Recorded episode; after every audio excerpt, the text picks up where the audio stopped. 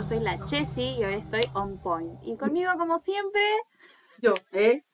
A mí me mata porque la Chessy me está eh, dando la bienvenida y toda la cuestión y me mira así como diciendo, emocionate conmigo, así, y yo así como si no sabemos, esperando el siempre. momento. Pero eh, vos podés incorporar a tu saludo lo que vos quieras. Claro, sí, obvio. Bueno, Como, por ejemplo, dije, soy la Chessy, estoy on top. Primero, porque sí, Porque estoy sí. bien. a Ujú. Pero segundo, porque mm, para no decir siempre lo mismo. claro. Igual Para que no piensen que estamos siempre mal. Claro. Lo cual es verdad, pero mira cómo te lo voy a ocultar en todo este episodio. Porque obviamente la gente tiene más problemas que nosotros. ¿eh? Eh, igual, viste que ahora es como re complicado ser feliz. El episodio es para todos los que estamos eh, suffering en la vida, sufriendo, chicos. Sí. O sea, sí. La materia de inglés en el secundario. Y yo tuve francés, ¿qué quería que te diga? ¿Todo el año? ¿Todo el Toda año? la ¿Todo el secundario? Yo también, pero no me acuerdo de nada. ¿Me puedes decir algo en francés? No, no me acuerdo. Ah. O sea, sí me acuerdo, pero Je m'appelle Jessica, no Claro. sé. No, bueno, pero hay cosas que me acuerdo, porque los idiomas je siempre me lo van. eh, ¿Qué es? Eh, yo voy, ya te llegué. Claro. Jess, Chessy. A la casa de Ah, la Chessy. bien. Ah, Trascendental. Trascendental. eh. No, pero Chessy era eh, C-H-Z. Chis, creo que era acá. Claro. Sí. A lo de era. Ah, a lo de. Che Coralí. Había uno que se llamaba Coralí en el. Bueno, pero No, no, no importa, importa. Eh, Eso para otro momento. Dos eh. minutos ya, bueno. Boludeces. ¿Cuándo? Me imagino la gente así escuchándonos como, ¿cuándo, ¿cuándo se van a dar la decencia de arrancar? No, no sé, de sobre eso no me dicen nada nunca, pero por ejemplo se quejaron de que en el episodio pasado se escuchaba el mouse. Chicos, o sea, eh, no nos pagan. O sea, Claro. aflójenle un poquito con las quejas a la Chessy porque saben qué va a pasar, ¿no? Tenemos gatito acá comiendo. Ay, perdón, yo ni me doy cuenta. Es que tengo tan incorporado el ruido de los gatos que no Sí. me doy cuenta qué es lo que está pasando. Bueno, eh, ese iba de regalo, por Claro. si... Yo el otro día sí pensaba eso, porque pasé por ahí por el sillón y estaba la Walpurgina y fui, la agarré y le di un beso en la panza. Y me sentí tan feliz que digo, pobre la gente que no Que tiene una Walpur en su no casa no puede besarle la panza a un gatito. Porque la verdad la cantidad de endorfinas que te da besarle la panza a un gatito, así que lo resiento por ustedes, pero la Walpur es un amor, así que si alguien quiere venir a mi casa a besarle la panza a mi gato, me avisa. A mí me dan endorfinas que se me acerquen los gatos. Que se te acerquen, ¿no? Ay, cuando te pasan la casa. Ajá. Eh, me siento especial, eh, me siento especial. Yo soy, la verdad, súper terrible. Inclusive ya adopté una gatita en la casa de mi mamá. Esa gatita está embarazada porque tiene dueño pero no la castran. Así que, nada, probablemente me van a desheredar de mi casa. Sí, Así que probablemente dentro de unos episodios vamos a estar promocionando gatos también. Claro, así que si alguien quiere adoptar gatitos, también nos mandan DM y yo se los guardo. Es una torti eh, eh, cálico, es una cálico, así que van a ser muy preciosísimos. Claro. O sea, dicho sea de paso. Yo ya te he dicho, vos vas y dejas uno ahí como en la esquinita de mi y yo salgo así y digo, ay, mira. Ay, boludo, ¿en serio funciona eso? Y un- una vez me funcionó. Ay, me hubieras besado con la. No, mentira, mentira. Ay, No, bueno, pero si esa funciona, voy a ir a la esquina de cada persona que Hola, me diga. Te dejé un gatito en la esquina. No, pero me quedo viendo porque si no, si Sí, me pasa obvio, algo vos al fíjate, gatito. Bueno, entonces, el episodio de hoy es un episodio de crímenes en el pasado y la historia que les voy a contar tiene mil años. Bueno, no tanto, en realidad son 120 años más o menos, pero en fin, como ustedes No no, es habían poco. nacido, claro, no es poco, son un tiempín. Como ustedes no habían nacido entonces, ah, re que yo tampoco, o sea, ya nacía, todavía fue ahí cerquita. Bueno, Que son 50 años. ¿qué son 50 años? ¿Ah? Obviamente. Tenían como 70. Ay, ni quiero sacar la cuenta. Por eso, si vos tenés 70 Claro, tengo y son 70. 120, faltaban 50, años. 50, es verdad. Bueno, Ah, no, sí, ¿qué te pasa? Estamos con la matemática ahí. eh, sí, porque trabajas en contabilidad. No, Claro, pero bueno. eh, sos inteligente, está bien. Bueno, entonces, como ustedes no habían nacido, les voy a poner un poco en contexto de lo que ocurría en Argentina y en el mundo en ese momento. No, mentira, en el mundo no, tampoco quiero elaborar tanto. Si ni me pagan y se quejan de que me hace clic el mouse. Ay, estoy re Ajá. ofendida, por eso discúlpenme si yo en realidad les quiero un montón, pero déjenme de joder por. Los amamos, pero bueno. Claro, los Ah. amamos, pero todo ¿A tiene un límite. ¿A qué No se puede vivir del amor, o sea. Ustedes se piensan que yo, que mi salud mental solamente me la arruinan ustedes, ¿no? Para Claro. eso tengo familia, Hay un montón tengo de gente gatos, arruinando tengo salud facultad, todo. Sí. Sí, un beso para todos los que me han arruinado la salud mental este año y dos besos para nosotros. cada persona que se la arruiné yo. sí, sí, un beso y un abrazo y sí, veniste a Fideo. Bueno, corría el año 1800. Corría el año 1800. Y pasaba un- una rueda de. Esas de los del desierto. Un, ¿Cómo se una rodadora. Sí, rodadera. eso, no sé. roda- un cactus rodador. Un Una planta rodadora. Eso. Una rueda rodadora. una planta rodadora del desierto. La planta, creo que es planta rodadora. Lo podríamos googlear, ¿no? Si tenemos internet, pero capaz van a escuchar el clic y les va a molestar. Bueno, no, el caso de hoy es de 1899, pero un año antes, en 1898, había pasado algo. ¿Sabes qué había pasado, Carlita? ¿Qué había pasado? Se da la reforma constitucional argentina de 1898, que fue una reforma de la constitución de 1853-1860, las dos reformas importantes. Son las que nos enseñan en la primaria, en la que se modificó parte de la estructura institucional, se incorporaron nuevos derechos, a partir del reconocimiento de jerarquía constitucional a los tratados internacionales sobre derechos humanos. Porque ¿sabes qué pasó después de que nos independizamos de los españoles? De los españoles. Yo solo sé decir, me he olvidado mis braguitas en el arenero. Ya no eres una sola. Oh. ¿No? No, hay otra película más. ¿eh? No importa. Es de Adam Sandler. ¿eh? Ah, ok, está bien, está bien. No, porque también me dijeron eso como tres personas. me bardearon porque fue así como, "Ah, ¿cómo no vas a saber los diálogos de Shrek? Y yo, amigo, tengo 70 años, no existía en mi época. Yo me Shrek". lo sé de memoria, de punta a punta. Sí, ya sé, y al parecer es una cuestión re cultural Sí, porque la gente me saltó a mí. O sea, me, me escribieron a mí, como diciendo, Son una gira. Malísimo. Eh, bueno, loco, pero yo te estoy tirando los diálogos de Ocupa y vos, ah, sí, me los sí, casaste. Sí, es verdad, tenés me razón. bardea. Te, te pido mm, disculpas públicamente, soy una vieja chota. Pero bueno, hay otros diálogos que sí recuerdo de otras cosas. Pero esas... Bueno, entonces em, se había realizado esta modificación durante la presidencia de José Evaristo Uriburu, quien estuvo en el poder desde 1895 hasta 1898, bajo la influencia del líder del Partido Autonomista Nacional o el PAN. PAN, sí, Partido Autonomista Nacional. Estaba Julio Argentino Roca, esto es dentro de la segunda presidencia de este señor re amable y para nada violento. Súper tranquilo y pacífico. Un besito, no quería luchar con nadie. Con nadie. No mató a nadie. No, el quietito ahí en su Ajá. silloncito nomás, como una cosita chiquitita. Bueno, él asumió la segunda presidencia de la nación pocos meses después de esta reforma en 1898. Esta reforma amplió considerablemente el Estado, permitiendo la creación de tres ministerios adicionales que se sumaron a los cinco ya existentes. Entre ellos el de obras públicas, porque hasta ahora era a la que te creaste. Claro. Así, y El que calles, parques, plazas, No casas. sequía, nada. Nah, va a ver, va a ver. Ahora ya cuesta un montón que... Y ahora en cualquier momento nos sacan hasta la sequía, ¿viste? Ya no, Claro. no nos va a quedar nada. No, sí, a la derecha no le gusta la sequía. la sequía también.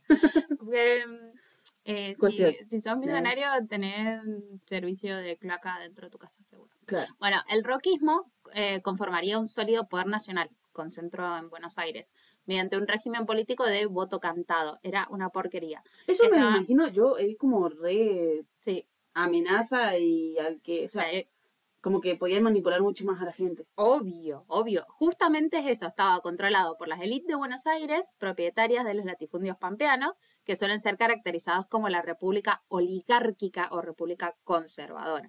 No como el voto cantado que me acaba de decir mi padre por teléfono, que ayer cuando fue a votar, eh, dijo como, hizo como una referencia, como un juego de palabras de un partido con otra cuestión, y medio como que lo quisieron apretar y él dijo, ah, Ah, no, si yo no digo ¿eh? Eh, eh. Y bueno, no, esto eran así como. y tu papá, así como, Voto cuando por vos el te pan, compraste los pan. ¿eh? Sí. ya se los había hecho yo. Claro, sí. obvio. No, no, mi papá. Ya se los había desgastado, todavía estaba así, onda. Tenía, tenía un hotchain claro, viste que se cortaban acá abajo justo del cachete. Yo nunca, de verdad que nunca los pude usar, porque, o sea, me mirada. Me has visto. Me has visto en bolas también. Tampoco tanta información, Jessy. No, pero. No digo- revelemos acá nuestra intimidad. Claro, ¿no? no te- bueno, está bien, eh, esa parte la cortas, no pasa nada. No, pero digo, como lo- los hot jeans, esos Claro. que se cortaban un montón, Mm, habían pibas que de acá tenían un corte, o sea, como Sí. ahí re cerca de la ingle, y esas cosas así, digo, Tienes que tener unos huevos para ponerte eso y andar a la calle. Y a mí, sinceramente, mm, nunca me pude poner ninguno de esos jeans porque mi pierna parece una morcilla malatada. Ahí en, la, en los cortes. En los cortes, claro. Entonces pero vos tenés que hacerte la otra moda, el hot jean de los pantalones anchos. Sí, bueno, pero igual, pa- después parezco una carpa horrible. No me gusta, chao. Bueno, listo, no, no te las pongas. Anda sin nada. Anda sin nada, está bien. Tanga, así. Salí como vos quieras, no pasa nada. Bueno, en este contexto, ¿por qué se iban tanto el, el tratofe? Viste, después viene Menem, ¿eh? y seguimos hablando de boludeces. Ah, y el uno a uno, qué bien que estábamos cuando estaba Menem, por favor. En ese contexto, Roca impulsó la reforma constitucional. Nadie se da cuenta de que recién hubo un error y lo cortamos y seguimos. eh, para aumentar el tamaño del Poder Ejecutivo Nacional y reducir eh, el tamaño de la Cámara de Diputados. Pero en realidad no lo, no lo reducía porque hubiera como políticos al pedo, sino Claro. que tenía más posibilidad de controlarlo de esa manera. Exacto. Bueno, en desandado, O sea, como para que los pocos diputados que hubiesen fueran de él. eh, comieran pan. Claro. Básicamente era Estos Es eran anticelíacos, todo. ¿no? No que estoy sensible, ¿eh? No que recién no acabamos de fracasar Sí, en no, nuestro intento de encontrar comida sin TAC. Eh, bueno, te quiero agradecer acá públicamente que no comiste nada para hacerme, para bancarme a mí en, en mi tristeza haciendo acá. Un besito a la Eli. No, no sé si escuchaste a la Eli. No sé si nos escuchás, Eli, pero te mandamos un besito igual. Sí, lo siento mucho. La verdad. Es el día acá la Eli, Claro. chicos. Bajón. Bueno. Entonces, en esa andábamos. ¿Sabes qué? Últimamente me pasa que me encuentro pensando mucho en, en el pasado, o sea, en la época pasada. No sé si te pasa, pero sí me cruzo con gente que suele decir cosas como que el pasado era mejor, que la gente no era tan mal. O sea, onda. No, porque antes no hacía falta cerrar la puerta cuando... Sí. Bueno, ahora ya con lo que les voy a contar ya sabemos que eso queda Eso queda completamente Y desmentido. a mí me, pare- me pasa de que me quedo como pensando en el pasado, pero tipo como, ¿cómo hacían tal cosa? ¿Me entendés? O ¿cómo hacían tal otra cosa? Ujú. O sea, por más de que yo no he nacido ayer, ¿eh? Y he tenido que retroceder un cassette con una lapicera. Ay, amiga, ¿en serio? Sí, de cuentitos y de Winnie Pooh, pero bueno. No, No, bueno, esas. está bien. Sí. No, yo. Eh, entonces como que... el opening del. Para escuchar de nuevo el opening de los Caballeros del Zodíaco.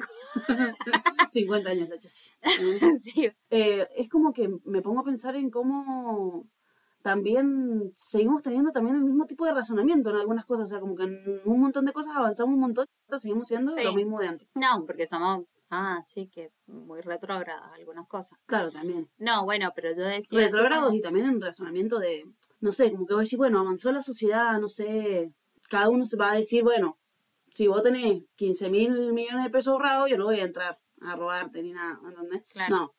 Vos te enterás de eso y empiezan a planear, o sea, como que sigue lo mismo, ¿me? Ah, sí. Eh, De hecho, tu cita me viene al pelo Claro. con lo que te voy a contar ahora, pero sí. Bueno, no, pero es el pensamiento de decir, como bueno, los tiempos de antes eran más simples, qué sé yo. A mí lo que no me gusta de esta época es la danza de las redes sociales, me parece... La danza de las redes sociales, el apareamiento de las redes sociales me la- ay, no, que te- el corazón en la historia. Cada vez que hagamos un episodio nos vamos a acordar de esto porque me tiene ¿Qué repodrida. significa el ¿me corazón en la historia? ¿Qué onda? Basta, no quiero saber más nada de los corazones en la historia. Pero a lo que voy es como que no me parece que haya sido como más simple ni siquiera relacionarse en, Sí, no, con obvio. personas en la época pasada. Pero además de relacionarse, me parece que no ha sido fácil sobrevivir. O sea, como que ahora te duele la cabeza y te tomas un... Das, comprabas la farmacia, Claro. una aspirina, algo. Y antes te morías. Ah, Sí, o sea, estaban las brujas y hacían esas cosas copadas con eh, plantitas y todo eso, pero no, no era tan accesible. Me, me- me pone mal, la verdad es que Me no, pone no- mal. no quiero vivir ni en el campo ni, ni en una época pasada. Pero tampoco me gusta vivir donde estoy ahora ni en esta época. Así que yo creo que viviría en una época voy a dar un pasada, corchazo. pero- las soluciones. En una época pasada, pero no tan pasada. O sea, como tipo... Los 80. Claro, una onda así. Para porque no hay internet, me pone re mal. Bueno, pero no Em, importa. No te vas a Bueno, sí, no pero los internet. 80 sí, porque además mi pelo lo hubiera re roqueado en los De 80. una, eso. Bueno, y acá estamos en los 80, o sea, en 1899. Pero, claro. Como En los 200 años 1800. antes. Bueno, esta es la historia y por fin, Por fin hemos llegado. ¿eh? No nos pueden soltar, no nos pueden soltar. Esta es la historia de don Casimiro Iturralde y Francisca Guzmán. Eran las cabezas de una familia típica de la época. en la que todos formaban parte del gran negocio familiar. Una finca tenía. Casimiro y Francisca tenían cuatro hijos. Eh, una noche se fueron a dormir, pero la desesperación y el miedo los despertaron y los arrinconaron. Te cuento. El matrimonio no pudo sobrevivir al crimen de cuatro maleantes que buscaban dinero, que es lo que les voy a contar ahora. Los niños se salvaron y gran parte de lo que se sabe en la historia es un relato de Helios. Qué triste, ¿no? Que te has que contar. Ajá. ¿Cómo se murió tu papá 252 veces? Y contando detalles, sí. Corría el año. Hagan una cámara que la puta que los parió. La revictimización se la pasaban. Claro, loco. O sea. Además, una cámara que en ese momento tampoco, o sea, No. no se grababa. No, no existía. no existía directamente. Casimiro llevaba ya varios años con su bodega de calle Las Cañas. Acá, ahí, Acá. ahí a la vuelta. Eh, que queda en Guaymallén. Está a 5 kilómetros de la ciudad de Mendoza. O sea, pensá que acá, que está todo urbanizado ahora, antes era una finca re grande. O sea, acá Antes todo esto. topa, era viña. y la Nancy. Se quedó Cosa de. Bueno, ¿eh? no Cosa importa. de mendocino. Y donde topa. Claro, Aguante. obviamente. Bueno, era una distancia considerable, si bien eran 5 kilómetros nada más a la ciudad de Mendoza, en ese momento era una distancia considerable porque no tenían el autito. Bueno, teniendo en cuenta la época, obviamente. El tema es que su bodega, con finca y viñedos incluidos, andaba realmente muy bien. Le daba. le Claro. daba. Don Casimiro ahí. Se paraba el viejo. Sí, estaba parado y además tenía, la levantaba en pala. Claro. Bueno, de hecho, en aquellos días, don Casimiro debió viajar a Buenos Aires, unos días antes de este suceso, a cobrar un dinero en concepto de pago por un vino que había vendido para Buenos Aires. Dicen las malas lenguas que se trajo 500 pesos. 500 pesos que es una suma 1800. Sí, es una suma muy grande en esos tiempos y según la conversión que pude hacer, porque no me ayudaban mucho, porque después tuvimos Australia, después tuvimos Claro, fuimos y sí, no, venimos, que Que serían como cerca de 6 millones ahora. Bocha de plata, ¿me entendés? Te compraba cuatro casas, tres caballos. Era un telequino. ¿eh? Telequino, telequino, telequino.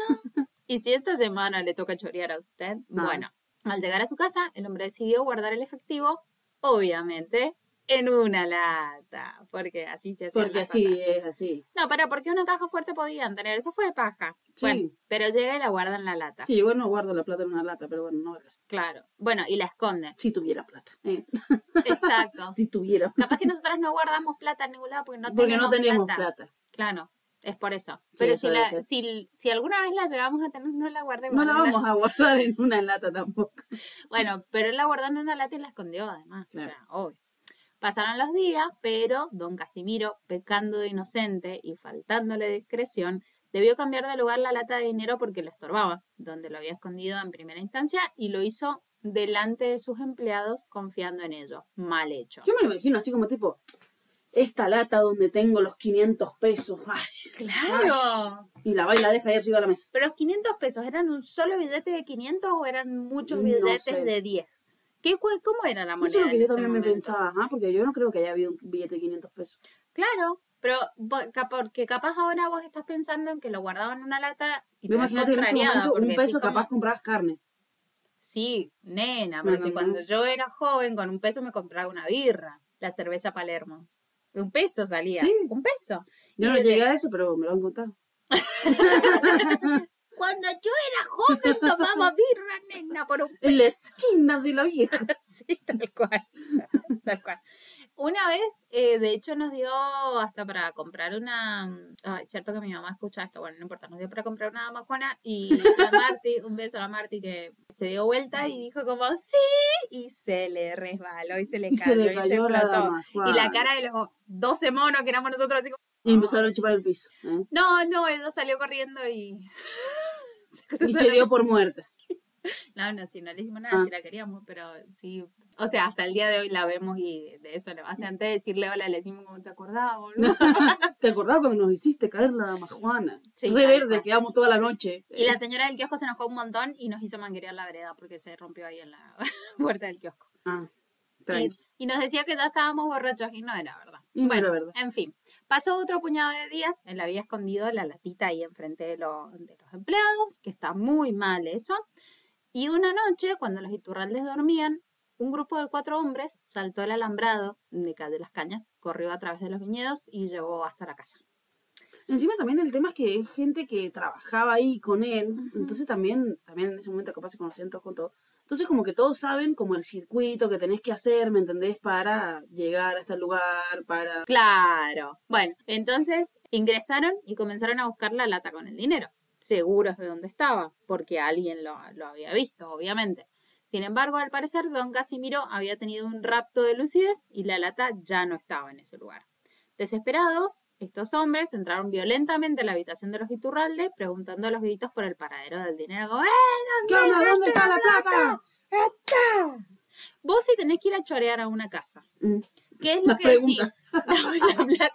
Sí, es que estoy con muchas preguntas últimamente, perdón. Sé que estaba haciendo preguntas re raras, pero se me están acumulando en la cabeza y las tengo que sacar. Si vos vas a chorear, Mm. ¿cómo pedís? O sea, le decís como, dame toda la plata, dame la papota, ¿dónde está la billulla? No, yo diría la Ya te palabra cayó el plata. vidano. Ah. diría la palabra plata, pero así como, no sé, no sé, que no me imagino la situación.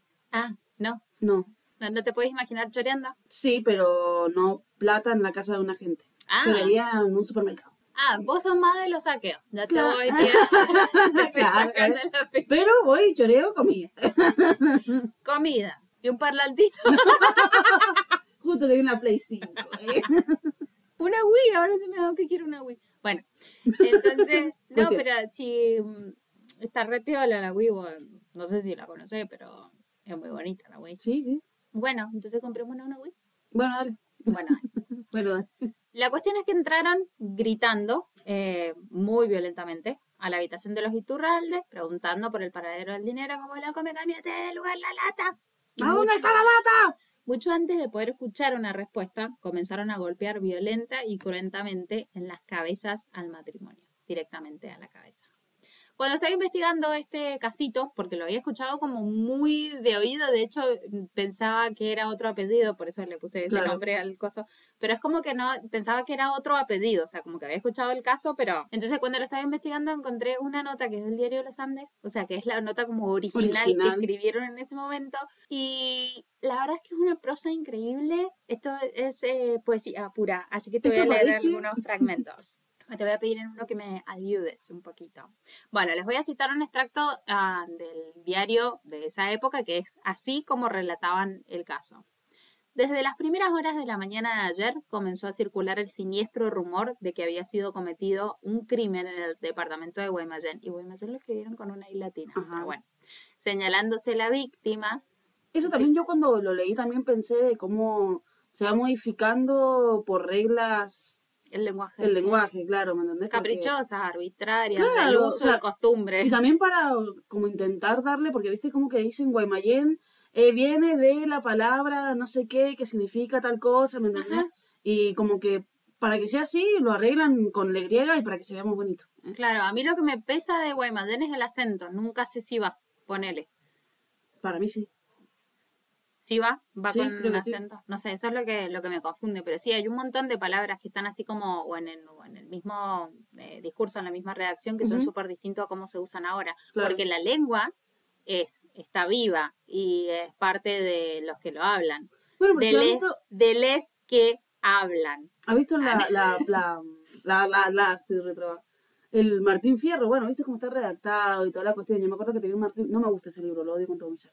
A mí sí me gusta. Pero bueno, no va al caso.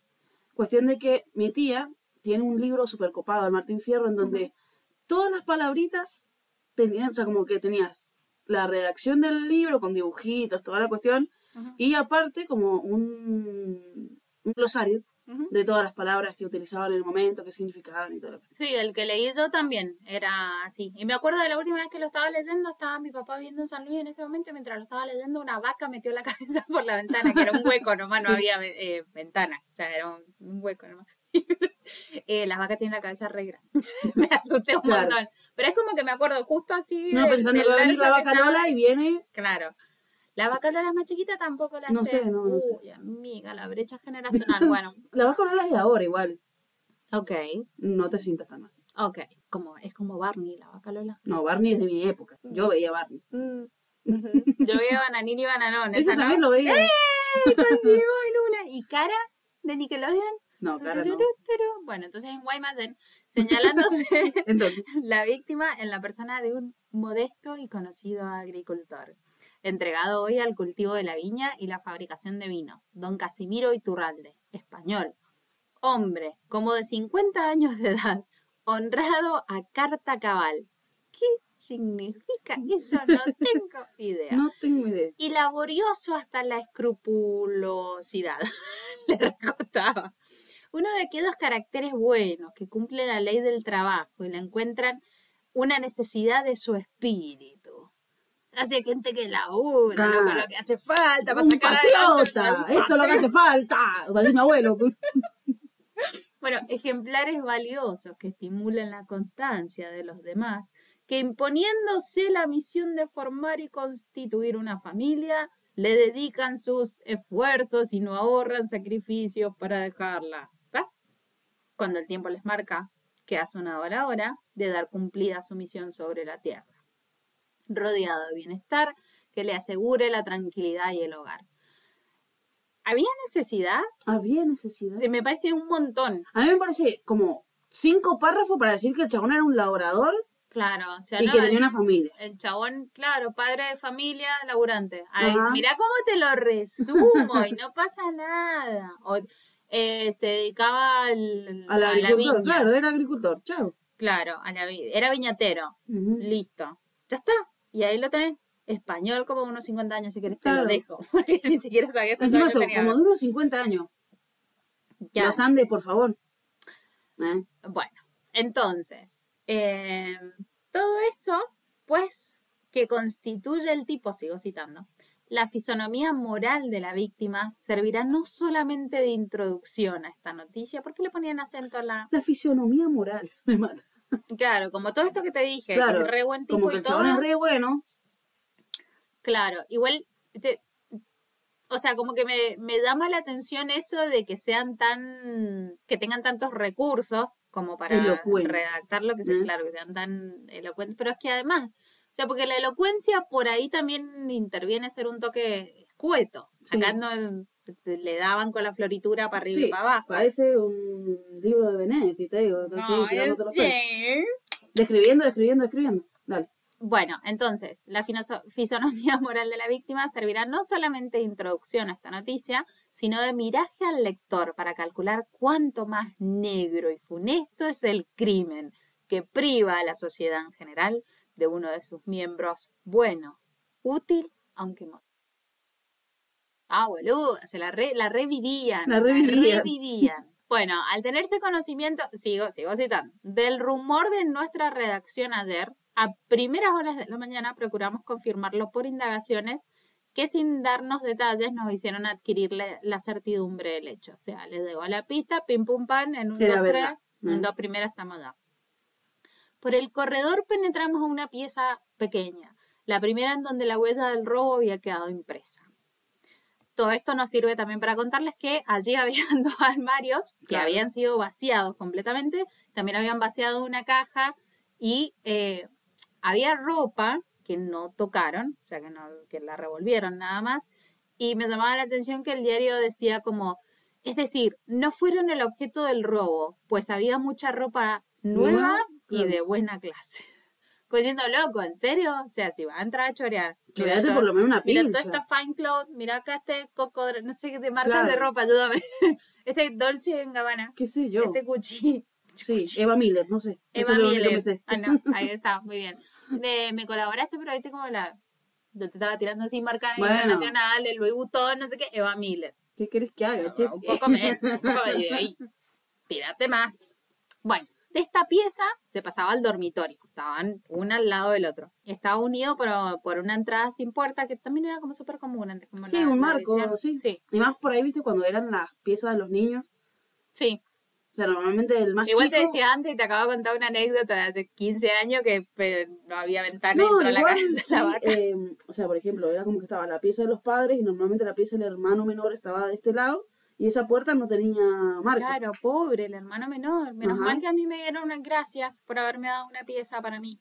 Y sí, Porque la verdad es que. porque no sos roba. mujer, ¿eh? Porque soy una nena. Y sí. Bueno, entonces estaba unida las dos habitaciones por una entrada sin puerta y en el dormitorio, en el dormitorio, había cuatro camas, una de eh, un niño pequeño y tres estaban vacías. En la cama matrimonial se veía el bulto de los cuerpos. Cuando entran los periodistas ven eso. Estaban cubiertos con ropas y sobre estas habían papeles, cartas, notas de cosas, como que le habían hecho un, los habían tapado, Claro. habían constatado que estuvieran muertos y los, Los habían llenado de cosas. y... Sí. Am, habíamos dicho la víctima, siguiendo la sugestión, o sea, como que ellos pensaban hasta que ese momento que era una sola persona, pero dice el diario, eran dos las víctimas, el señor Iturralde y su esposa, doña Francisca Guzmán. Al levantar los cobertores aparecieron los dos cadáveres, ya en el periodo de la rigidez. Imagínate.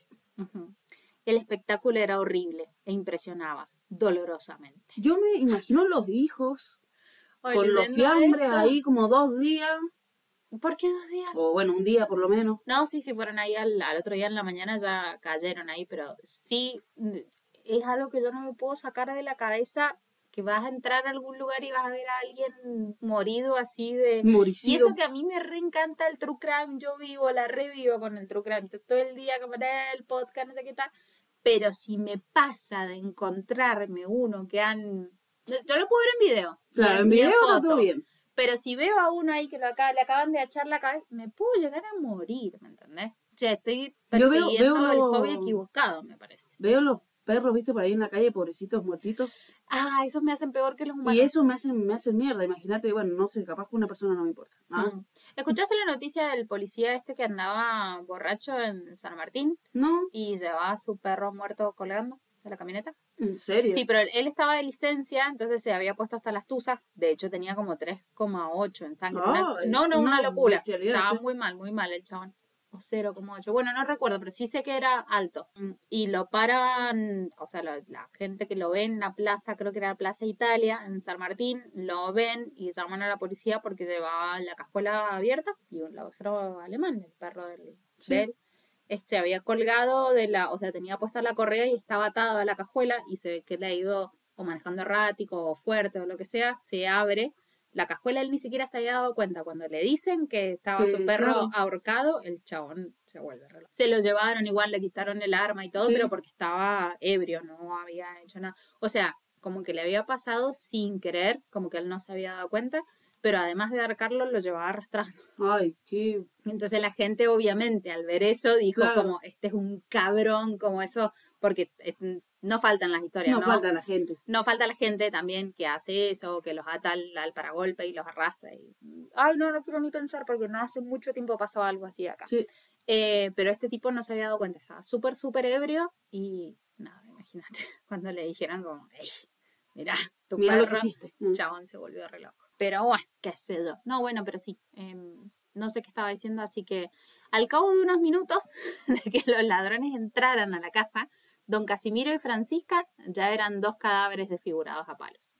La sangre llegaba hasta el techo. O sea, les pegaron Claro. tanto que así. Estos chabones tomaron algunas eh, pertenencias como para justificar, qué sé yo, y se fueron porque no encontraban la plata de la latita. Al otro día, temprano en la mañana, uno de los empleados de la bodega llega a cumplir su jornada laboral, pero le extrañó que don Casimiro no estuviera eh, entre las hileras. Fue hasta la casa y encontró la puerta abierta. Y al ver que estaba todo mm, revuelto, se- o sea, entró, pero con mucho cuidado, eh, entró a la habitación de su patrón y se encontró ese espectáculo. Con el espectáculo. Claro, hasta este momento solamente estaba el hijito chiquito ahí, pero los hijos llegan eh, a ver toda la cuestión. Mm. Bueno, vuelvo a citar la maravilla de la redacción de los Andes de aquella época, porque ambos esposos. Ah, Vale, le, le mandaba el acento. Recostados sobre el lado derecho, reclinaban sus cabezas deformes sobre las almohadas ensangrentadas. En ellos no se divisaban facciones. Una hinchazón enorme lo abarcaba todo, pues parece que los dos formidables golpes que los ultimaron cayeron con fuerza y pulso certero, a un tiempo sobre el lado izquierdo de ambas cabezas. Fueron más golpes en ese momento, ellos Claro. dijeron eso porque lo habían anotado en ese momento. Pero mm, en el informe de la necropsia decía que el patrón había tenido como 20 golpes, no sé qué, la, la mujer no menos, pero también le reventaron la cabeza Sí. a palazos, literal. Eh, allí no pudo haber lucha, ni siquiera la sorpresa de la muerte ha marcado su huella de espanto en aquellos in- rostros informes. Eh, hacían como mucho énfasis en eso, ¿me entendés? En con- que no tenía forma la cara. Aunque tal vez por movimiento nervioso y espontáneo, el marido tenía el pie derecho medio salido de la cama, y la esposa su brazo izquierdo fuera de las sábanas, con un golpe horrible en una mano, quebrado uno de los dedos. Parece que ya ha intentado Claro. cubrirse y le pegan. ¡Ay, por favor! Y le parten la mano. Bueno, pero ella estaba recostada sobre su brazo derecho y con la mano naturalmente puesta cerca del rostro. Una gran masa de sesos y de sangre le bañaba la faz, y el conjunto de ambos cadáveres, allí solos, recostados uno junto al otro, revelando en esa posición de descanso el descuido y la confianza de quien no teme, de quien no espera un hecho tal.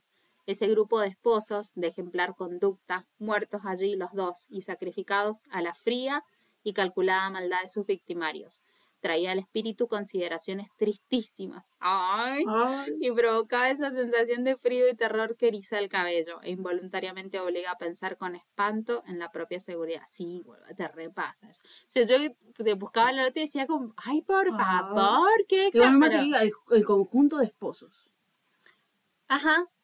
Como que e- eran varios. Eran varios. la floritura, porque están arreglando, ¿me entendés? Le está poniendo Sí, adornito sé. y te pongo un pin, un pan, te pongo un conjunto, así puedo decir esposo y es lo mismo, pero bueno. Escribían poemas los periodistas de esa época, ¿no? O sea, romantizando el amarillismo.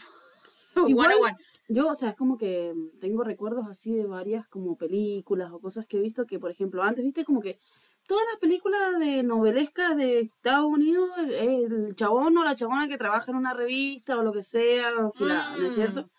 Y es como que escriben y es como que tienes que tener una viveza para saber redactar, obviamente. Sí, Pero obvio. hay una diferencia de eso en Charlie Frula, parece que están escribiéndose un libro, por eso te digo. Claro. No, sí, igual eso se entrena, se practica, se todo, como aprender a escribir.